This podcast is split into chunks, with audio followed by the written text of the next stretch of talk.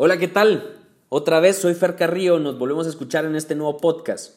No estamos tan mal es el título de este nuevo podcast, porque estoy convencido de que el mundo está cada vez mejor, más abierto, más unido, más conectado. El problema es que no lo enseñan. Las noticias nos hacen creer que todo está mal. ¿Por qué? Porque el miedo vende, y vende mucho. Mantiene controladas a las personas. Hace unas semanas en mi país sucedió una catástrofe. Un volcán estalló y lamentablemente murieron muchas personas. Las noticias, en lugar de enfocarse en eso, se enfocaron en estos temas. Muertos, que el gobierno no ayudaba, que quiénes habían donado y qué tanto, y que por qué solo eso. Comparaciones, difamaciones, ridiculizar a las personas en periódicos, radios y televisiones nacionales. Yo logré ver otra realidad de la misma situación.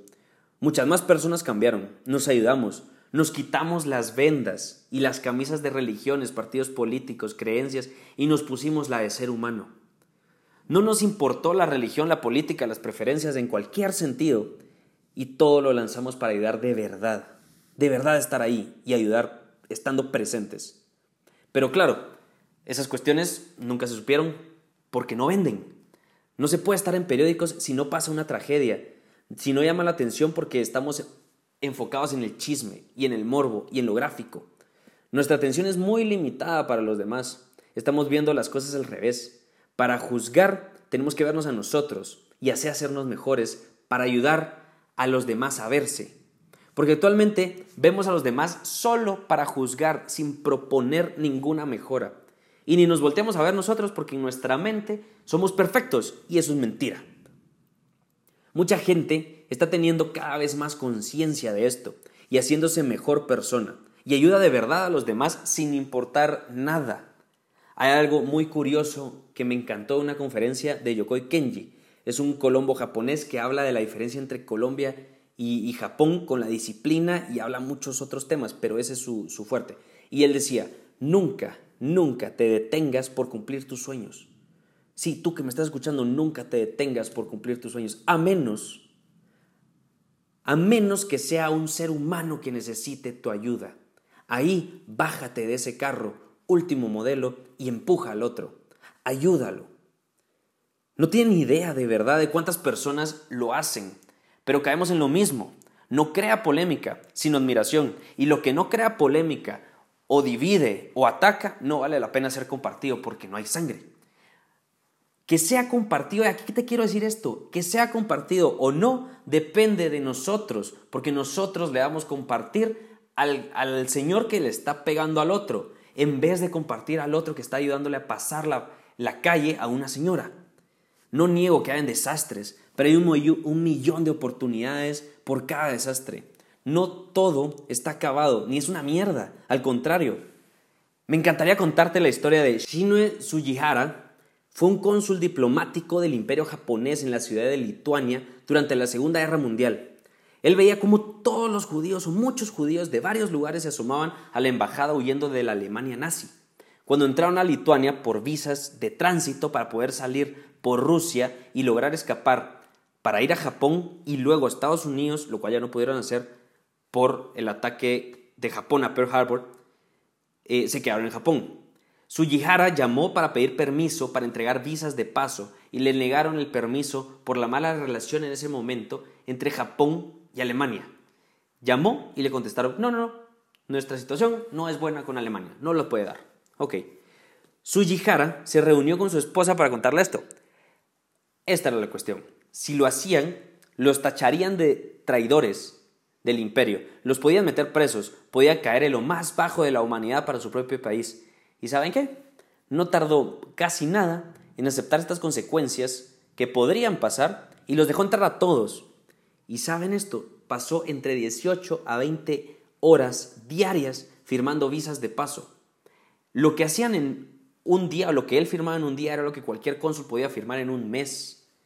Lo que suponía es que se fracturó la mano derecha de tanto firmar y aprendió a firmar con la izquierda. Fue Luego de todo esto fue destituido y en su hotel, mientras esperaba el tren, seguía firmando, porque nadie sabía de su destitución.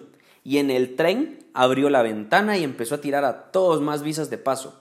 Se estima que más o menos salvó 6.000 judíos hombres, más sus familias. Claro, después de esto fue enviado a prisión junto con su, junto con su esposa durante 18 meses. Al salir se le dificultó encontrar un buen trabajo y fue tildado de que él decidió renunciar y por eso era traidor. La comunidad de Israel le dio un reconocimiento honorífico y nacionalidad perpetua israelí para él y todos sus descendientes. Él falleció ya en, 1800, en 1986, enfermo en Japón. Recibió otros cinco reconocimientos, además de que calles, museos y, monumentos en Lituania, Japón e Israel llevan su nombre.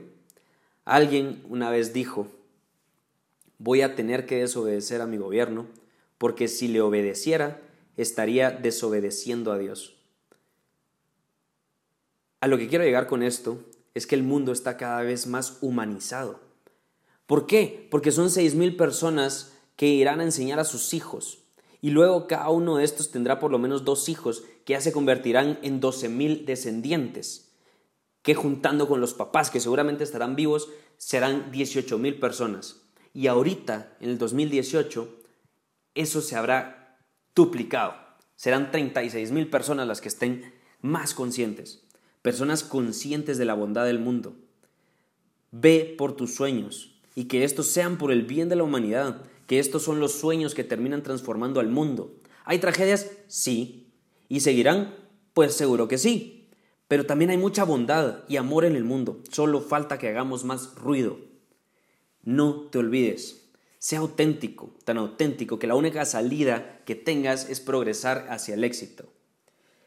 Nos escuchamos en otro podcast. Cualquier pregunta, duda o sugerencia de, de, temas, me puedes escribir en Instagram o Facebook, donde me encuentras como Fer Carrillo G. Y a mi correo, que es cfcarrillog.gmail.com, carrillo con doble R y doble L. De verdad, muchas, muchas gracias por estar aquí. Déjame tus comentarios que los leo todos. Comparte este podcast.